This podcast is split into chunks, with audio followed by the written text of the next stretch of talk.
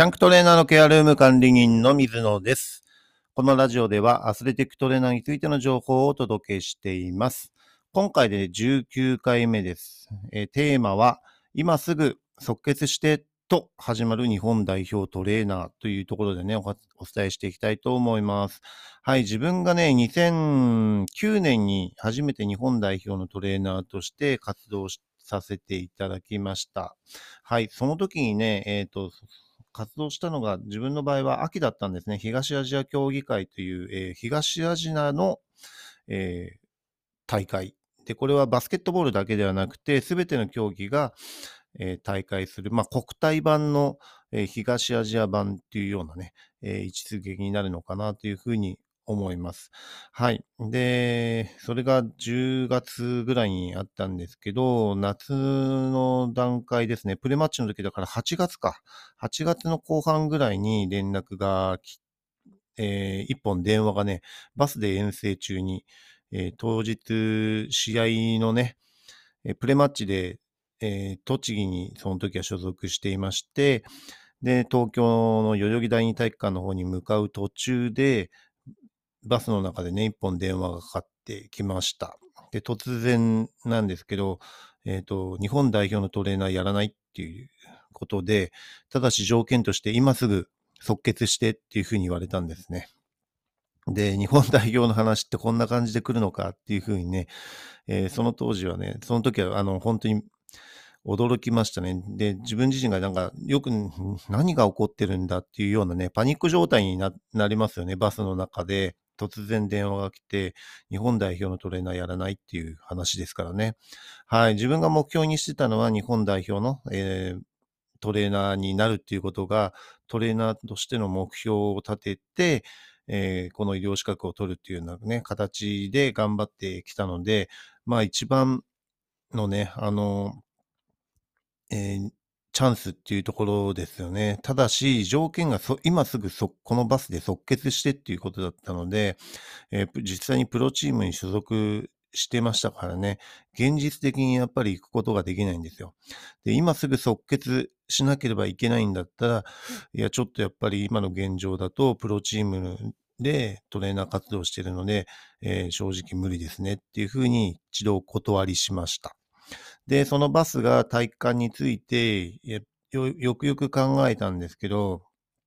ちょっとやっぱり社長とかね、ヘッドコーチとか、えー他のスタッフとかに話して交渉して、えーみたいなと思ったので、またちょっと折り返し電話して、ちょっとこれからチームに交渉するので、えー数時間待ってくれっていう話で、えー一旦引き止めることは可能だったです。はい。で、実際に、えーまず社長に話をして、で、社長はね、えーその時点でめちゃめちゃ怒ってました。あの、それは自分に起こったんじゃなくて、その組織として日本代表のトレーナーを、の依頼を会社を通さずに本人に直接電話するってどういうことだっていうところでね、あの、日本バスケットボール協会の方にクレームを入れたと思います。というふうに、怒っていました。あの、ルートが違うでしょっていうね、ところで。でも、まあ実際に、まあそれはそうなんだけど、こっちとしては、えーもうあと数時間後には、もう判断しなければいけないっていう状況ですからね、えー社長の怒りを鎮めながら、えー大丈夫ですかっていうところを確認しました。で、その条件としては、え自分の、えープロチームを抜ける穴埋めをちゃんとできるんであれば、えーその期間行ってもいいよっていうところです。で、自分にはね、あの、教え子が何人かいたので、トレーナーのね。はい。で、そこら辺で連携をとって、うまく回せるんじゃないかっていうイメージはね、もちろんありました。今現在もね、2023年ですけどね、今現在も自分の教え子がプロバスケットボールリーグのトレーナーに現在9名、えーいますかね。はい。というふうに、自分の教え子とか、まあ、仲間になるものが、えーいるので、まあ、なんとか代わりはね、えー務まるのかなっていうふうに、え考えて、一応社長の OK はもらえたんですね。で、その次は今度ヘッドコーチですよね。で、試合を終わった後に、えーちょっと一段落して、まあ、社えーヘッドコーチもね、インタビューとかあるじゃないですか。そういうインタビューとか終わった後に、えー当時、トーマス・ウィスマンさんって言ってね、あの、香港とかでも代表活動とかがある方なので、そういったことに対してもやっぱり理解があったんですね。おお、いい、素晴らしいことだって言って、行ってこいっていうふうに、えー後押ししてくれました。はい。で、チームメイトも、まあ、こういった話はね、あの、自分が初めてだったので、素晴らしいことですねって言って、も、なるべく、あの、協力させてもらいますので、ぜひ行ってくださいっていうふうに、えーなりました。ですから、その後ね、あの、一応、主要なところでは、えーまあ、GM と社長が兼務してたんでね、本来 GM にもう相談しなければいけないんですけど、自分がいたチームは社長兼 GM っていう形の方だったので、一度はね、あのバスの中で断った日本代表のトレーナーも、えーもう一度電話して引き受けることができたというところですね。はい。だから突然こういった話っていうのはね、突然やってくるんですよね。ですから即決、えー自分はできなかったですけど、あのーまあ、その数時間後、えー3時間後ぐらいには、え判断ができる、そのフットワークは良かったのかなというふうに